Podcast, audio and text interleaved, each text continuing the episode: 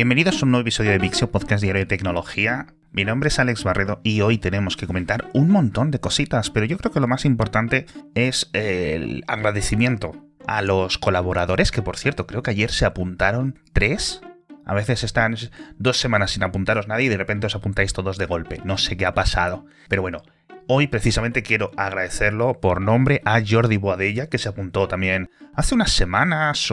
Así que, oye, muchas gracias Jordi. Además, el otro día estuve hablando con él por Mastodon y precisamente de Mastodon es la primera noticia. Y es que los creadores de Tweetbot, posiblemente la aplicación de terceros para Twitter más famosa, han publicado por fin en abierto su aplicación para Mastodon. Se llama Ivory, que en inglés significa marfil y Obviamente es una referencia a los cuernos de los mastodontes o de los mamuts o de los elefantes. El precio es más alto que Tweetbot. Creo que Tweetbot costaba 6 euros y medio al año, 7 euros al año. Y Ivory son 18 euros la suscripción anual. No me ha quedado claro muy bien qué permiten hacer en la versión gratuita. Pero bueno, esto en principio está resultando muy bueno para el entorno y el ecosistema de Mastodon porque ha traído un montón de nuevos usuarios o usuarios que ya estaban registrados pero que no encontraban ninguna aplicación que les gustase. Os dejo en las notas del episodio, aparte de los enlaces a Ivory, una comparativa de diferentes aplicaciones para Mastodon, tanto de web como de iPhone, como de Android, eh, escritorio, etc. Y me ha hecho gracia porque Después de esa malababa de Twitter prohibiendo las aplicaciones de terceros hace una semana o unos 10 días, Apple ha aprovechado para destacar Ivory en la App Store, así que esperemos que puedan recuperar gran parte del dinero que estaban perdiendo por las devoluciones solicitadas por los clientes de Tweetbot. Y otra cosa que parece que está subiendo más de lo esperado, madre mía como lo hilo, es el nivel del mar. Porque unas nuevas estimaciones, basándose en los datos capturados a partir de 2018 de diferentes satélites más modernos que utilizan sensores LIDAR, está preocupando a los científicos porque una vez que trasladan los modelos de eh, subida del nivel del mar en los próximos años, en las próximas décadas, a estas nuevas mediciones, se han dado cuenta de que hay muchos y muchos y muchos kilómetros cuadrados de tierra que estaban mal medidos por las mediciones de radar y que en realidad estaban más abajo. Simplemente los radares confundían diferentes elementos, por ejemplo, de vegetación, indicando que estaban más altos y no iban a estar afectados por estas inundaciones futuras. Y los datos son preocupantes porque los anteriores modelos estimaban que si hubiera una subida del nivel del mar de unos 2 metros, iban a dejar anegadas las viviendas o las ciudades en las que viven unas 100, ciento y algo millones de personas y con estas nuevas mediciones se estima que serían unos 240 millones. Una subida del nivel del mar, por cierto, os vuelvo a explicar que no significa que todos los océanos del planeta de repente estén 2 metros más alto. Constantemente indica unos niveles máximos de subidas durante mareas, durante tormentas y durante cualquier tipo de fenómeno relacionado. Pero claro, los humanos tendemos a vivir en las costas y obviamente pues los diques y la infraestructura pues tienen sus límites. Y hablando de límites, parece que ha llegado el fin de Blizzard y sus videojuegos en China, al menos temporalmente. No ha habido un acuerdo de última hora entre la compañía y su distribuidor local. Así que los jugadores de Overwatch, de World of Warcraft y de otros videojuegos de la compañía ya no pueden jugarlos desde hace unas horas. Creo que un par de días en concreto. Esto teniendo en cuenta sobre todo el caso de World of Warcraft, que es casi una religión en China, como decía en el boletín, unos 3 millones de jugadores que aún le daban duro en ese país, según leo algunas estadísticas, y han llenado bastantes titulares con gente contando que había estado llorando toda la noche, etc. Pero bueno, eso es un caso bastante lamentable, pero es posible que Blizzard encuentre un nuevo socio local en China con el que volver a abrir los servidores en aquel país, con lo cual a lo mejor se lo pueden tomar como un descanso, que yo me imagino que habrá muchos, muchos, muchos que lleven los 14 años que lleva el World of Warcraft jugando todos los meses. Otra cosa que cierra es, en este caso es aquí en España, es Twitter definitivamente. La empresa ha despedido a la inmensa mayoría de la plantilla. Es una oficina relativamente pequeña, la que había aquí en Madrid, en el Paseo de la Castellana. Hablo en pasado porque yo imagino que la cerrarán porque de unos 29 empleados han despedido a 24, con lo cual quedan 5 que yo imagino que serán trasladados a la sede en Irlanda. Pero bueno, esta noticia es particularmente interesante porque es el punto y final después de casi cuatro meses de negociaciones para hacer estos despidos que ha sido bastante caótica, como el mismo proceso que ha sido en todas las oficinas de Twitter, pero bueno.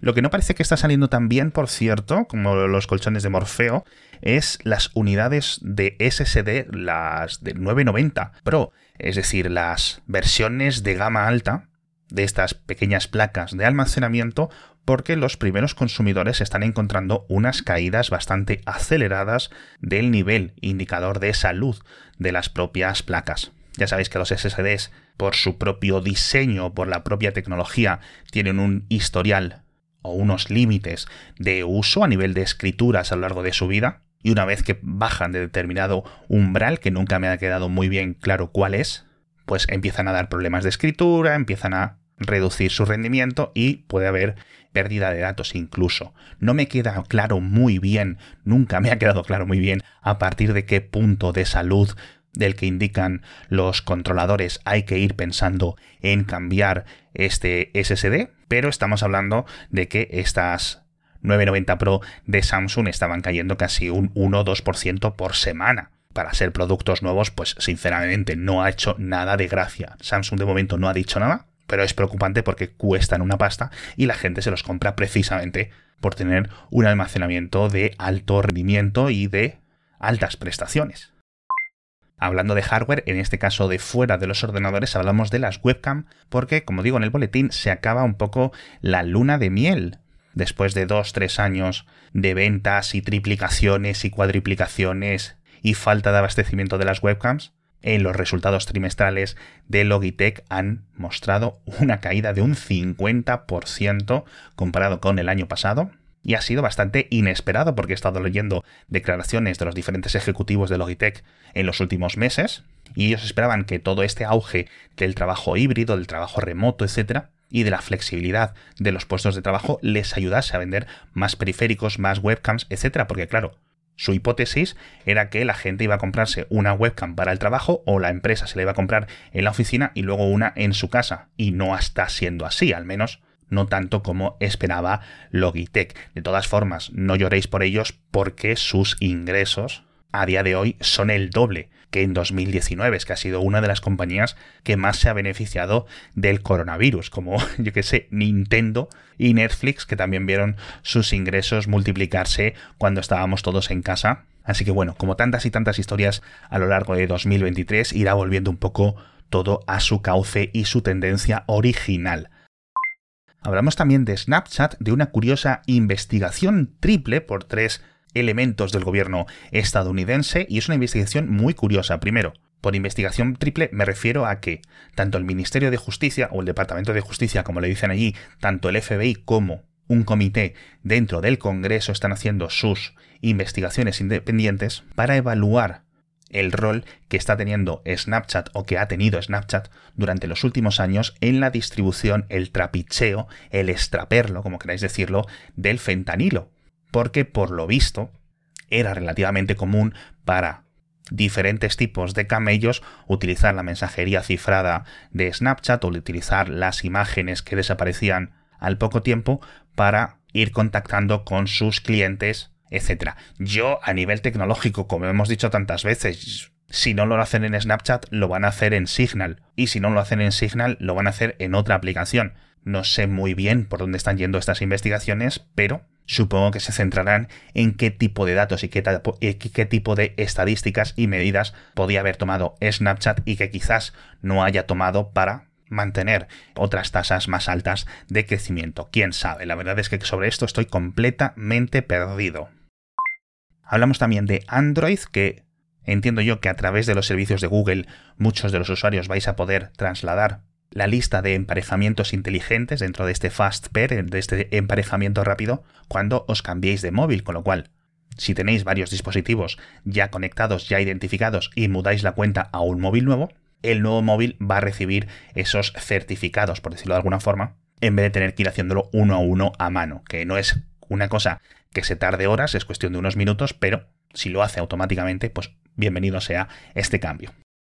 Hablamos también de Donald Trump, que parece que va a volver a Facebook después de dos años de que le suspendieran la cuenta. También va a recuperar su cuenta de Instagram, como ya recuperó la cuenta de Twitter hace unas semanas. Y en principio Facebook ha puesto una explicación bastante larga, diciendo, en resumen y das cuentas, que le van a vigilar de cerca y que cualquier tipo de reincidencia en cuanto a violaciones de sus políticos y términos de servicio llevaría a una nueva suspensión de entre 1 y 24 meses. Así que, a medida que el expresidente de Estados Unidos se prepara para volver un poco a la vida pública en el sentido de las nuevas elecciones de 2020, ¿cuánto? 2024 ya otra vez, ¿no? Pues no puede seguir en su propia red social donde apenas tiene seguidores. Y digamos que necesita un altavoz mucho más grande, que es lo que le proporcionan Instagram, Facebook y Twitter como al resto de políticos del mundo. Así que bueno, curiosamente, como la red social de Donald Trump, el Truth Social, está basada en Mastodon, acabamos con Mastodon el mismo episodio que hemos comenzado hablando de Mastodon. Y a mí ya no me quedan más cosas que decir, así que me despido y nos vemos mañana con muchas más noticias de tecnología.